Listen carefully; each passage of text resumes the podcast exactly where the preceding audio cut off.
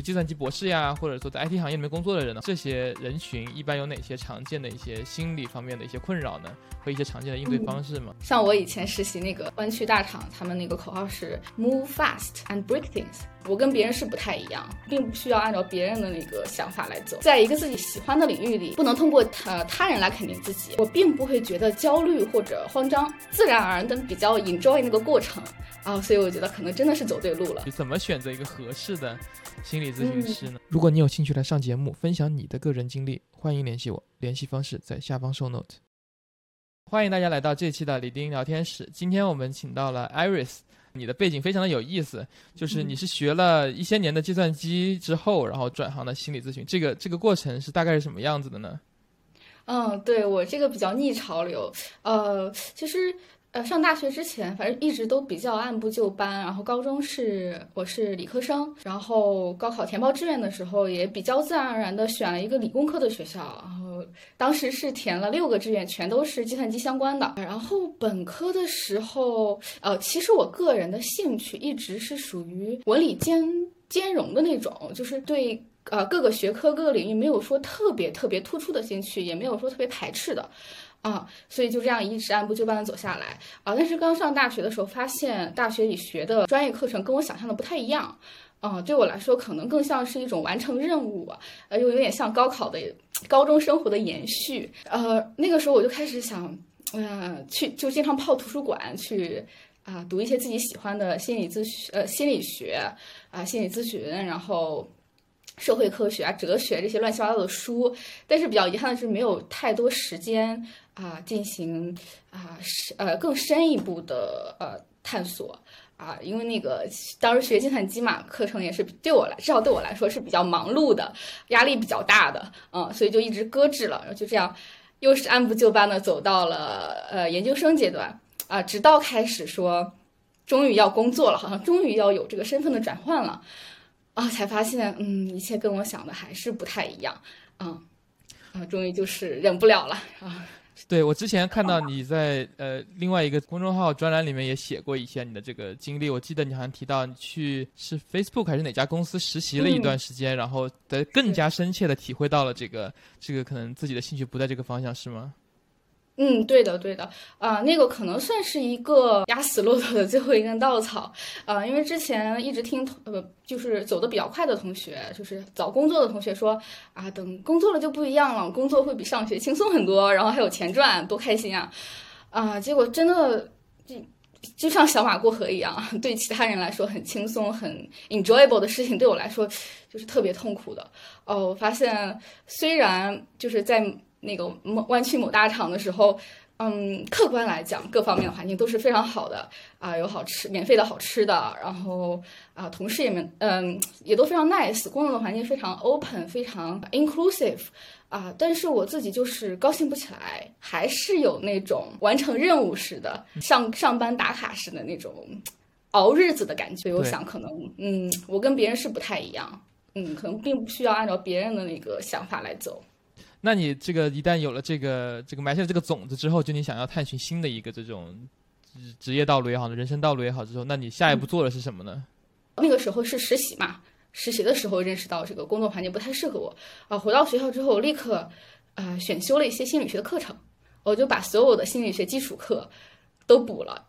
嗯，然后上课的过程中确实发现，嗯，跟以前理工科学校里学到的东西很不一样。我发现自己虽然说这些嗯心理心理学的知识对我来说都是崭新的啊，都是需要费功夫去学的，呃，甚至我可能有的时候呃有的作业对我来说是有难度的，因为我很少写作嘛，以前作为理科生一般都是最多就是写个报告，写个那种 technical report，嗯，所以呃心理学的那些论文对我来说啊还是有一定难度的啊，有的时候可能第一次交上去我只。拿了个八十多分，或者拿了个 B，嗯，就会。但是我发现自己并没有沮丧，在一个自己喜欢的行、你喜欢的领域里，不能通过他他人来肯定自己，呃，我并不会觉得焦虑或者慌张，嗯，就自然而然的比较 enjoy 那个过程啊，所以我觉得可能真的是走对路了。就可能就是因为你真的很喜欢这个方向，哪怕的过程中遇到一些挫折，遇到一些成长，你都觉得是很自然的一个一个过程。是的，是的。这个其实是你在读计算机的 master 当中，就是最后一个学期学的这些心理学的课程，对吧？呃，对，最后差不多一年啊，基本上把所有基础课选修了一遍。计算机的课程其实其实我可以提早毕业的，啊，那个时候修的差不多了，但是我就呃在学校里赖着不走，然后就把心理学课程修完了。对，然后之后你再专门再修了一个心理学的一个 master，然后再开始的这个这个职业的道路是吗？嗯嗯嗯，就正式学了一个心理咨询相关的专业，一个 master。对，那在这个转行过程，刚才你也提到了，有很多就是来自于家人、来自自己的一些这个这个或者一些同同事、同学的一些，像你说的走的较快的一些同学的这些呃压力。那这过程中你肯定也预想过这样子的困难，那能分享一些你？在实际上走这个路上，又有遇到哪些一些没有预想到啊，或者说，嗯，比你预想的更加的 challenging 的一些困难呢？嗯，呃，首先你提到更加 challenging 的困难，呃，我我第一反应是我之前预设的那种种困难好像并不存在，比如说预设的啊金钱方面的压力啊，因为心理学是不太挣钱的一个行业啊，可能大家看到就是那种行业顶尖的呃 top 百分之几的人才大佬，那肯定都是。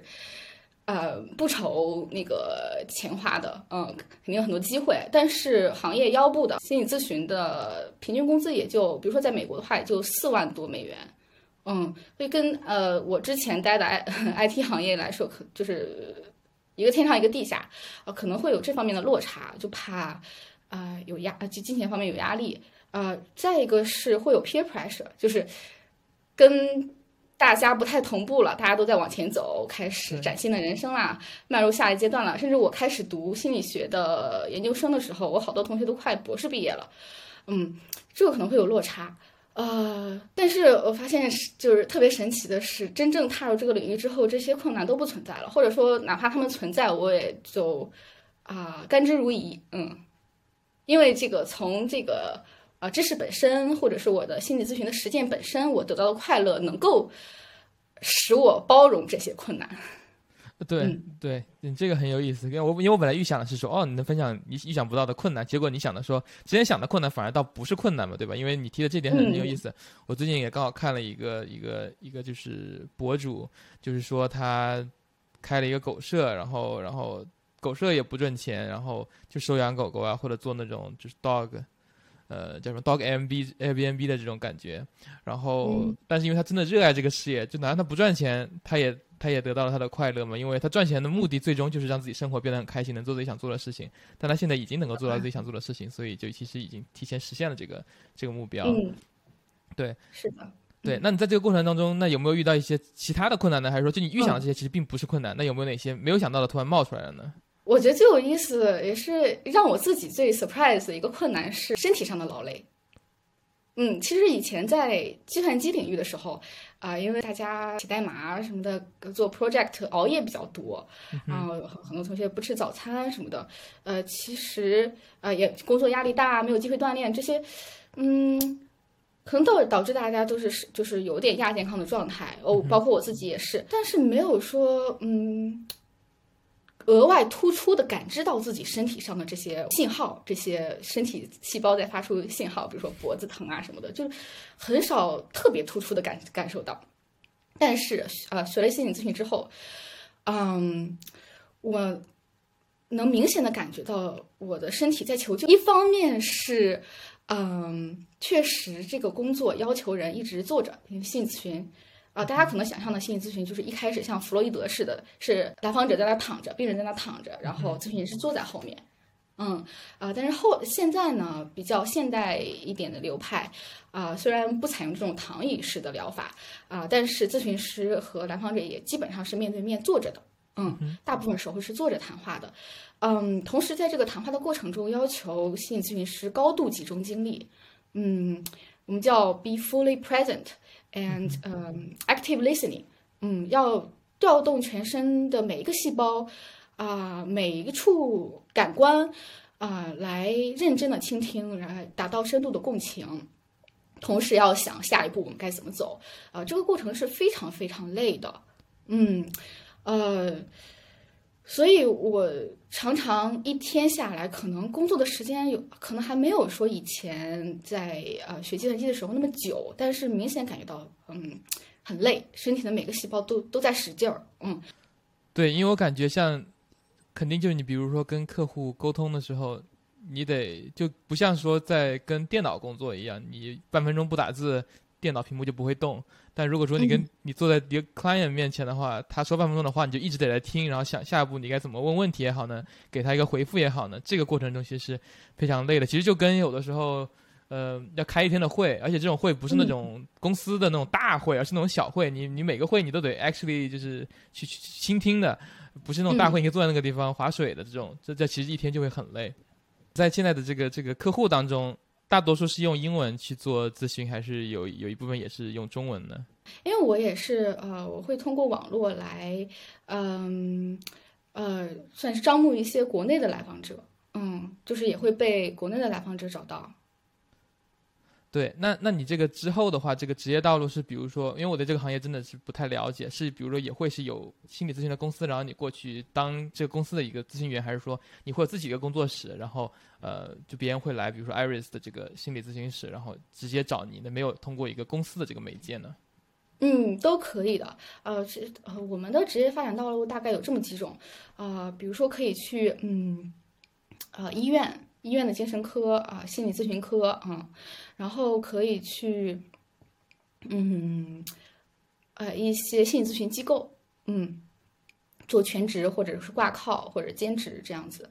啊，也可以去大学，啊，像我们国家中国现在呃非常重视这个心理健康啊，心理健康教育还有啊心理治疗这方面，啊，所以也在呃。就是大大学咨询中心现在最近几年也是很缺咨询师啊，可以去大学做全职咨询师，也可以做兼职咨询师，啊，当然也可以自己干，嗯，自己做啊自己的 private practice 个人职业，嗯，了解了解，对，然后对，然后下一个下一个我想跟你探讨的就是说，呃，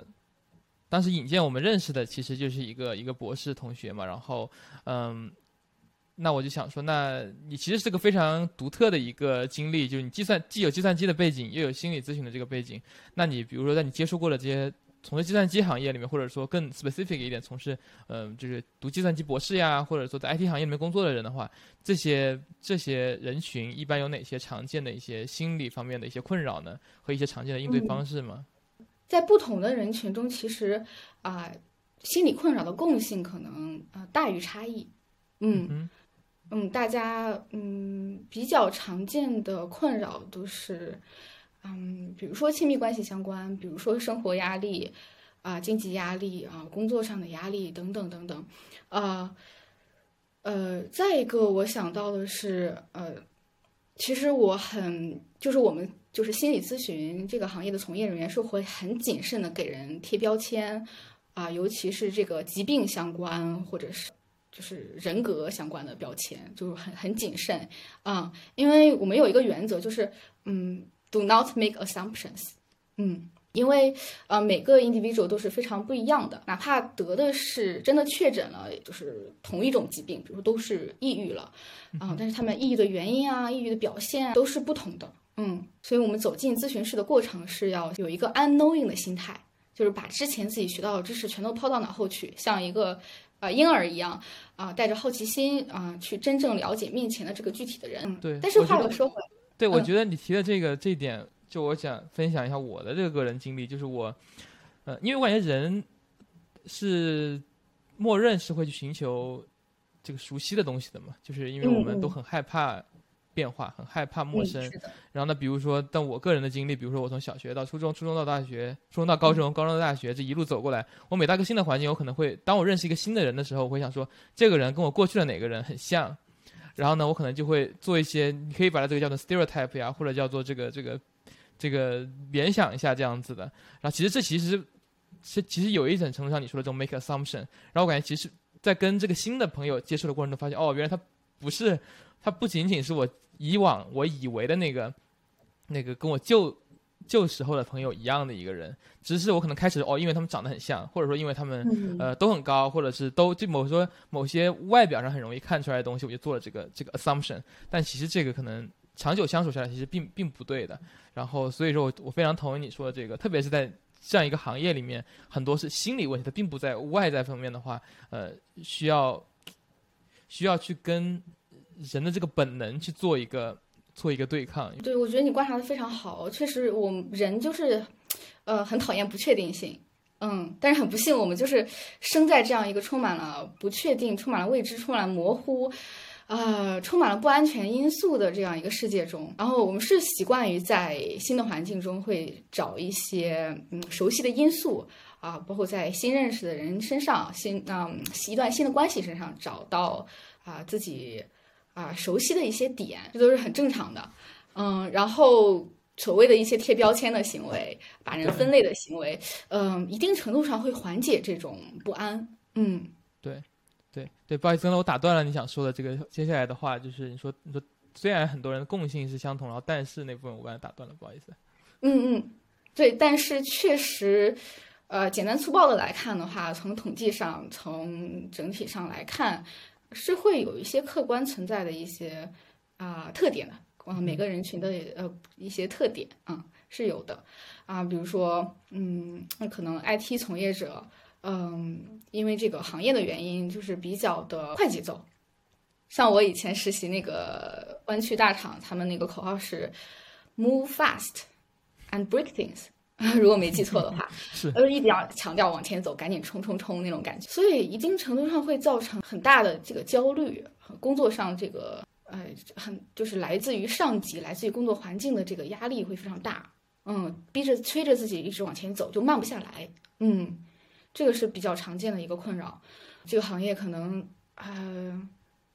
虽然说是是属于那种只要付出了就会有收获的一个行业。嗯，但是很多时候就是工作工作环境中就是很看机遇的，嗯，所以可能会造成人和人这个，嗯的境遇特别不一样，嗯，就 peer pressure 会比较大，嗯，同时可能牵扯到一些金钱上的议题，可能会就难免会比较，嗯，然后和和 peers 比较就会有压力，对。对，我刚才也提到说，这个这个人很多时候很看机遇的这个这个点。其实最近我也看到一个，看到一个在国内当教职的一个一个朋友，他离职了之后，他写了一篇这个 reflection，他就说我不当教授了，我要去业界当什么什么事情。然后他说的一个在学校里他特别不习惯的一点是说，他感觉自己的职业。是掌握在几个人的手里面，这几个人可能是他的，比如他的院长，或者说他的这个校长，或者 whatever，就是掌握在几个人的手里。他觉得可能说别的行业或者说别的职业不会有这样子的问题。但是我读完之后，我的一个感觉是，其实业界啊，或者说很多时候，你以为是有一个很很客观的一个。committee 哈，或或者有一个 process 来来评价你，可是很多时候其实并不是的，很多时候就看境遇，可能还是你的你的职业道路还就是掌握在几个人的手上而已，并不是像你想象的那么客观。所以说，很多时候除了这个投入和产出，它呃长期来看肯定是成正比的，但就是短期来看，它是有很多不确定性和呃 beyond anyone's control 的这种这种特点的。嗯，是是会有，就是像你说的很对，就是这种嗯。不可控性就不把握在自己手里啊，会很多时候会有这种无力感，嗯，但是你又提到一点，就是啊，关于这个结果，就是，嗯，就很多时候就工作工作的这个环境中是很注重结果为结果论的，这个时候就催着人就是眼睛直勾勾的盯着，说三个月之后要完成一个什么目标，一年之后完成什么目标，就无法活在当下，嗯，对。啊，但是唯结果论这个，我感觉很，我我我感觉这可能像是一个，我不知道是 IT 行业的问题，还是所有的公司，它都应该都是所有的职业应该都有一个所谓的结果论吧，因为它有一个它有一个目标希望达成的嘛，对吧？那这样子的情况下，是是怎么去处理这种重结果而这个轻过程的这样子一个？因为确实，嗯，在那个工作环境中就很。很受束缚，像你说，呃，职业道路可能是掌握在很少的几个人手里啊。学校里也是这样。那作为，嗯，尤其是研究生，嗯，就是，嗯，在位者，嗯，就是 empower 的那些人，啊，老师、导师，他们手握生杀大权，对，嗯，就是给留给自己的空间很小很小，嗯，但是我们人都是有韧性的嘛，需要我们可能需要我们不停的去提醒自己，啊，什么对你来说才是最重要的。嗯，看看我现在我到底是被外在的一些因素激励着往前跑，还是说，呃，内在的一些动力激励着往前跑？那最完美的、最 ideal 的情况可能是这个外在的动力和内在的动力它有很多重合，甚至完全重合。那我们就是会干劲十足，嗯。但是大多数情况下，这个两者。很少有交集，甚至完全没有交集，啊，就需要可能拓展一下自己内在的一些啊动力，嗯，激活一些适用于工作场合中的这样的价值观啊，这样的一些内在动力。然后接下来可能我想我们想花一些时间来这个聊一下这个听众一些提出来的一些问题。之前我在我们这个微信群啊、Twitter 上面，我就是问一下听众有什么关于这期的话题想问的问题。然后呢，有我选了几个问题出来。第一个就是说，嗯。有什么心理学方向的这种副业吗？因为有的同学，比如他很好奇，他想提高自己的情绪控制水平，但又觉得自己特别敏感，所以说想知道自己更适不适合这个行业。嗯，这边因为你你肯定也知道，像计算机的话，很多人都有各种副业，比如说他写个小程序可以说是个副业，对吧？然后，嗯，但是我不知道心理学这方面的这种副业有哪些。这个问题特别有意思，因为一般来说。这个问题会反着问，因为大部分就是心理咨询的从业，尤其就是先不说心理学，可能心理咨询这个行业的从业者，头几年是比较入不敷出的。嗯，因为前期需要大量的培训，去嗯 graduate school 去啊拿到一个学位啊，受一个这样的长程的培训啊，嗯，入行头几年啊也是要付出很多，要有自己的督导，要不停的参加培训。啊，这样才能慢慢慢慢成为一个独立的咨询师，一个成熟的咨询师。啊，这个过程可能至少需要两到三年。啊，所以一般来说，很多人是有一份稳定的工作，然后把心理咨询当做副业啊，然后慢慢慢慢慢慢啊，呃，心理咨询啊这方面，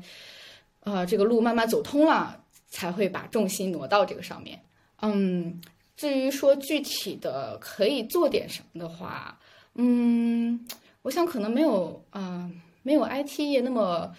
呃，可选择性那么多，啊，但是也是有一些的，比如说啊，可以做自媒体，做一些心理学的科普，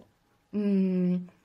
呃，也可以可以写一些文章，做一些视频，嗯，啊，可以做心理咨询助理的。那一开始可能，嗯。没有这个从业资质的话，啊，没法上手直接做咨询，但是可以做一些边角的工作。那比如说，那你现在，比如说，那你现在招心理咨询助理吗？哦，我还没到那个资深的程度。嗯，对，刚才你提到有一点，我感觉很有意思。虽然这是听众问的问题，我插一个我的私货问题，就是就是你也提到了，呃。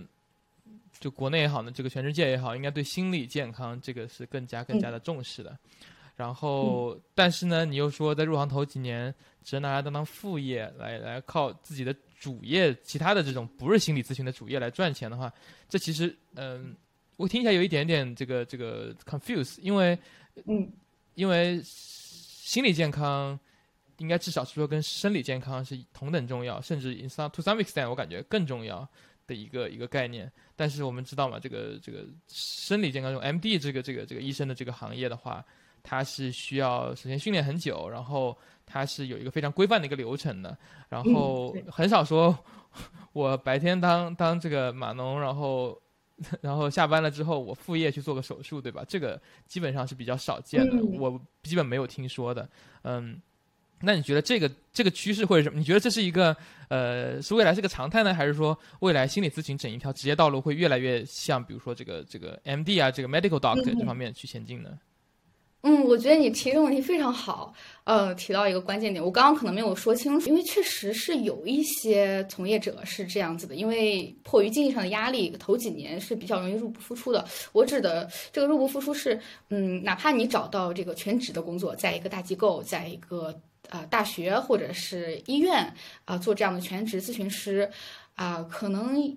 也是就是你课外课余时间也要花很多时间来继续充电、继续培训，然后好拿一些各种嗯职业资格证或者是培训证书等等啊来证明自己。呃，所以这个过程可能嗯投入要比工资还要高。嗯呃。哪怕可能在美国，他们可能发展的年年头比较久一些，这个整个心理健康体系比较健全，但是新手咨询师也存在着被压榨的现象啊。我之前在美国实习的一个机构，嗯，它是一个 drug and alcohol clinic，其实是那嗯，就是跟一些有成瘾、药物成瘾的一些来访者做咨询啊，所以。呃，它是一个可以理解为政府服务机构啊，免费的，只要有那个最低的那个医保都可以啊，免费来做咨询。然后那个机构它就是能开的工资就很低，它是所谓的 fee for service 啊，开给咨询师，哪怕你是从业二三十年的资深咨询师，也是一小时二十多块钱啊，基本上可以说是最低工资标准了。嗯，这个经济压力是很大的，所以这样，嗯。很多人就会一开始干一些别的，尤其是那些转行的人，嗯，他会先继续干本职工作，然后慢慢的等这个心理咨询的各种证拿上来之后，从那个资质熬到比较老了之后，啊，机会更多了之后，啊，他才会选择全职做心理咨询，啊，然后像你刚刚说的那个 M D 的那个路径。啊，他们就比较正常，就是培训了很多年，熬了很多年，很可能在学校待了十几年啊，才去做那个啊啊拿那个 doctor title 做医生，呃，这个确实也是呃心理咨询未来一个发展方向，它会越来越正规化，给新手咨询师的这个啊基本福利保障也会越来越健全。对我刚才提到这个问题，刚好也是因为我下一期就要找一个在美国从医也是读医从医的一个嘉宾来，所以刚刚我想到了这个这个区别。因为之前我也看了很多这种 YouTube 的这种呃博主，他就是说在美国从医，无论是这种 MD 或者是这种 Vet，因为因为这个我也看了很多这种视频，他们也都是说读医的那么多年也都是靠贷款在读嘛，就学生贷款，然后贷款了之后要做很多年的 Residency。就是嗯，对啊，然后所以说这 residence 的时候也像你说的是属于被压榨的阶段，就是工资也是基本上就入不敷出，或者说刚刚好维持生活。然后等到熬了很多年之后，变成了一个一个忘了是 attending 还是什么的一个级别之后，呃，才才可以赚到比较多的钱。当然，这个钱就比你刚才说的心理咨询师什么平均工资四四到五万的这个级别应该高出挺多的，因为。医医生在美国还是是一个比较这个工资比较高的一个行业嘛？像我们这行也会，就是一个大团队的话，会有精神科医生 （psychiatrist） 啊，会有护士，然后会有心理咨询师，可能还会有社工。嗯嗯嗯，就是呃，分工各不同吧，这几个。呃，行业，嗯，那精神科医生可能就更像你说的那个那些 MD，他就是读了医学院，然后工资会比我们高很多。然后还有一些有 psychologist title 的人啊，往往就是拿了啊心理咨询或者是啊临床心理 clinical psychology 的啊 PhD 学位，他们呃起薪就会更高一些，就比我们会啊过得好一些啊。像我们就是属于啊。就是那个，可能是那个 那个 hierarchy 的最低层，呃，嗯，硕士毕业之后就可以从业，但是，嗯，从业头几年会比较艰难一点。了解，了解。对，然后第二个这个呃，听众的问题是说，那心理学会不会有职业风险呢？像你刚才也提到说，呃，院内了很多人可能是精神上有压力啊，他们生活过得不开心啊，然后会不会有一些这种这种人身安全的问题呢？我不能说完全没有，但是这个问题听起来更像是大众对啊我们行业的一个误解。嗯，因为怎么说呢？嗯，呃，其实呃有心理疾病或者是啊有嗯情绪困扰的一些人，他们啊他们的攻击性更多是针对自己的，而不是对他人，不是向外的。嗯，那他们一般是比较 vulnerable 的。嗯。而且，嗯，这样的一些来访者，嗯，从我的经验来看，大家都是比较宽容的，比较 forgiving 的，嗯，啊，对咨询师也都是比较友好的。嗯，但是啊，你说说的这个这个问题中提到的这个攻击性也确实存在。嗯，呃，所以我们嗯，比如说国内一些大学的咨询中心啊，他们的咨询室里他就会有那个报警装置。嗯，还会做一些防护措施，也会有保安啊什么的。嗯，然后美国也是，我之前实习的时候，啊，我会脖子上挂一个，嗯，可以报警的一个像像就像我这个纽扣一样，摁一下就可以直接报警了。嗯，然后也会提醒督导，也会提醒咨询师啊，要坐在靠门口的地方，方便逃跑。对对，嗯，会做一些这样的准备，虽然我。呃，没有用到过。嗯，我我我为数不多的经验里没有见过这种攻，就是直接攻击呃咨询师的，啊，但是，呃，统计学上来看，确实每年也都会发生一些，呃，咨询师被攻击的情况。嗯，但是不多。下一个这个问题是我感觉可能更跟听众切身相关的，就怎么选择一个合适的心理咨询师呢？嗯，这个嗯。嗯，客观来看，嗯，首先你要，嗯，看一看这个咨询师的简历啊，是不是正儿八经的在学校里受过心理咨询的教育？嗯，有没有拿到毕业证？嗯，他的从业年限，他以前跟什么样的人群工作过？啊，比如说你的问题，呃，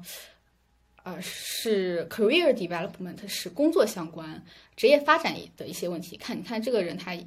有没有做过相关的工作啊？或者是啊，你有嗯酒精成瘾问题？那看这个人之前有没有做过相关的啊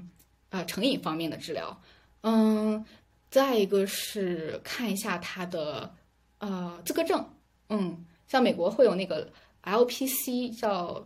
啊每个州的称呼不一样，但是基本上都是叫 Licensed Prof 啊 Professional Clinical Mental Health Counselor 之类的。嗯。他会有这个从业资格证啊，一般是啊硕士毕业两到三年能够拿到，呃，国内的话就比较复杂，嗯，国内嗯目前呃比较鱼龙混杂啊，一七年的时候取消了那个啊心理咨询师的那个二级资格证啊，因为那个考试之前嗯太容易了。太容易考了，嗯，所以就是含金量不太大，国家就干脆取消了。目前还没有一个新的政策出来，没有一个新的像律师资格证那样的考试出来，啊，所以需要大家擦亮眼睛去甄别。呃，主观上啊也有很多因素可以考虑，嗯，首先就是这个人合不合你眼缘，这个咨询师你跟他聊天舒不舒服，嗯，他有没有尊重你。好多人都是，嗯，好多来访者是非非常的包容的。我举个例子，比如说这个咨询师用很武断的一些话说：“我觉得你童年受过创伤，然后你现在的生活就深受那个影响，已经是不可逆的了。”嗯，呃，在我听来，这个话可能就呃过于的 judgmental，过于的武断，嗯，过于就有点有点伤害人了啊。但是有的来访者他可能。会觉得这个咨询师是权威，他的话说的对，而我确实童年受过一些创伤，确实对我有一些影响，然后他就会，嗯，就有这种矛盾的心理啊，一方面受到了咨询师言语上的伤害，一方面又觉得他说的对，啊，遇到这种情况，我觉得，嗯，大家就可以相信自己的直觉。如果你觉得你受到伤害了，你受对方有一些攻击性的言论，或者是有一些 micro aggression，那你就是受到伤害了，他。就是对你进行攻击的，嗯，你这个时候你就要对这个咨询师说 no 了，嗯，这一点我有一个不太相关、跟心理学无关的一个经历了，就是工作当中也会有一些很 senior 的同事，有一些很 junior 的同事，然后当时在一个同事他分享他自己的职业的这个成长的过程，就会说，呃，当你从刚毕业的大学生变到一个在业界当了十几二十年的一个从业人员的过程中，你说的话的分量是会变的。就你刚刚刚毕业的时候，跟别人说，哦，你写的这个 code 不好看或者不 work，这可能是一个很很很没有特别重量的一句话。但你如果作为一个从业二十年的，然后在公司级别很高的，你对一个对吧一个初出茅庐的小孩说你写的这 code 不好，这个重量是非常非常不一样的。所以这个时候你给意见的时候要非常注意。呃，给的方式和给的时机各种方面都得考虑到。呃，其实这个有一点点跟你刚才说的很像嘛，就是心理咨询师他其实是也戴着这顶帽子，他他其实嗯对对别人就很相信你，然后呢就相信一个很很 senior 的同事，相信一个专业的咨询师嘛，所以说无论你说什么话或者说给什么样的建议，都是都是要考虑再三的一个过程。嗯，对，我觉得这个东西确实是很相通的，嗯嗯，然后我还想补充一点，呃，就是关于怎么找咨询师，嗯。如果是国内的朋友，可以，嗯，去一些大的平台，嗯，一些呃，国内现在也有一些，嗯，做的比较好的，嗯，怎么说，算是推荐咨询师的平台，嗯，我现在说可能有打广告的嫌疑，啊，不过大家应该很很很很很很方便就能搜到啊这几个大的平台，啊，它上面会把每个咨询师的教育背景，嗯，从业年限。啊，擅长解决的问题啊，以及是什么咨询流派的，都列得非常清楚。大家可以根据自己的需求啊，以及看看这个咨询师的照片合不合眼缘来进行选择。嗯，呃，然后还有一个流派的问题啊，嗯，我们这行就是说起来复杂，呃，就是分各种各样的流派。最早大家可能知道我们这行的老佛爷，呃，弗洛伊德啊，大家比较熟悉的，嗯。他是精神分析流派的，啊，还有，呃，就是瑞士这边会，其实是荣格的老家嘛，是荣格派比较流行。然后，呃，比较新一点的流派有一些啊，认知行为学的流派，嗯，叫 cognitive behavior therapy，就是，呃，我觉得可能很多 IT 从业者会喜欢这个流派，因为它比较 evidence based，它讲求证据，讲求啊研究证据，所以它。他的疗法，他的技巧啊，他咨询师说的可能每句话可能背后都是有理论支撑的，有证据支撑的，呃，然后也是比较的多多少少有点以行呃结果为导向啊，所以是呃是是一个比较适合短程。心理咨询是很有意思，就是呃，以结果为导向的从业者就要去找以结果为导向的咨询师的这个这个流派，这个很有意思。嗯，呃，其实也是，呃，要看你解想解决问题是什么。比如说，举个随便举个例子，比如说我最近要搬家，啊，搬家过程中我要跟搬家公司打交道，我要跟房东扯皮，啊，我男朋友这个时候还不支持我。他他甩手掌柜不帮忙，那我就会面临各种各样的压力。但是这个压力可能它只是一个啊过程中的一个很很短暂的一个焦虑，嗯，但它又是如此的紧急，如此的 overwhelming，我目前一个人 handle 不了啊。这个时候你可以找，比如说这个流派 CBT 流派的咨询师，他帮你。嗯，一条条列出来你目前的困扰是什么，然后啊商量下一步该怎么做啊，就可能两三次或者一个疗程六次啊解决了这个问题。嗯，那如果我的问题是想嗯比较久远的一个问题，或者是一个看不见摸的摸不着，我也说不清楚我嗯我的困扰在哪儿啊，但是我知道我。内心深处有一些未解之谜，我想更好的了解自己，啊，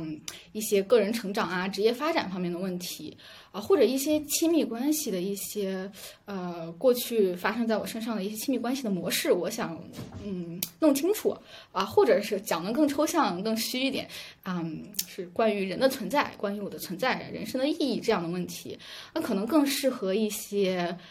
啊，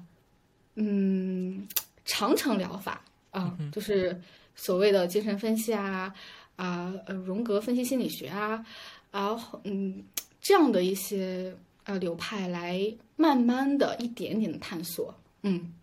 对，我觉得这个对你觉得这个说的这几点都都非常好，可以特别是举的这个例子，我觉得我听完之后，我觉得 OK，这个可以帮助到我选择，我可能更适合。对于我不同阶段遇到的一些心理上的困惑、心理问题，该找什么流派的这种嗯。心理的这个咨询，嗯，对，然后对，那在最后的话，你跟听众有什么想最后想说的话吗？我觉得还是想提醒大家慢下来，嗯，就回到我们刚刚刚刚提到那个问题，就是，嗯，IT 从业者就是很多时候被项目推着走，被啊 deadline 推推着走，啊，各种各来自社会的、来自上司的各种各样的压力，嗯，就慢不下来。然后我们现在也是一个啊信息时代，嗯，然后是一个碎片化的阅读的时代，啊，各种信息源爆炸，嗯，就很容易信息过载，嗯，就是必须强迫自己慢下来。像我之前提到的，我个人经验就是啊，做咨询的过程中会强迫自己坐在咨询室里，这样一个小时一个小时的聊，啊，所以会呃呃，在这样的一个特定的空间，就是特意制造的这样一个空间里啊，会真的会不知不知不觉的慢下来，和自己的身体重新 connect，嗯啊，然后由此也意识到自己。嗯，没有照顾好自己的身体啊！我的每个细胞都在呼吁着，啊，我要休息啊，我很累，嗯嗯，所以我也希望大家找到自己的方式来重新聆听自己的身体，啊，能够慢下来，嗯，照顾好自己。呃，也可以给大家大家推荐一本书，叫嗯，《The Body Keeps the Score》，啊，是一个嗯创伤治疗专家讲的。呃，如就是如何聆听自己的身体的一个呃啊比较深入浅出的一个专业书，也很适合啊普通读者啊，也有中文版，中文版应该是叫《身体从未忘记》，嗯，写的还是挺好的。可以，到时候我会把那个链接放在这个 show notes 里面，大家可以看到。呃，最后你刚才也提到了你的这个咨询的这个 client 有很大一部分是是中文的这个中文世界的，你这个可以要么跟大家介绍一下你的这个了这个咨询史，然后和这个联系方式。嗯嗯嗯，因为呃条件所限，所以我只能做视频咨询啊，比如说 Zoom 啊或者腾讯会议这样的视频平台啊来聊天，嗯。好，可以把那个我的邮箱还有工作微信发给大家，大家感兴趣的话可以啊加我或者给我发信啊。可以可以，对，应该显示在现在应该显示在这个屏幕上面了。好的，好的，嗯，对，那我们这期聊天应该就到这里了，我非常。非常开心跟 Aris 呃来聊了一下这个从计算机转行到心理咨询的这个过程。如果听众有什么其他问题的话，也可以在评论区里面讨论啊什么的。李丁聊天室寻求志愿者，包括但不限于封面 thumbnail 设计、视频编辑、字幕文字编辑、动画效果设计、文案策划等等。如果你对任何以上有兴趣的，欢迎联系我。视频下方 show note 有更多志愿者招募的相关信息。李丁聊天室播客节目在各大视频平台和播客平台皆有发布，包括 YouTube、哔哩哔哩、Apple Podcast、小宇宙、Overcast 等等。欢迎点赞、评论、分享、订阅。官网李丁泽宇点 com 还有更多内容。我们下期再见。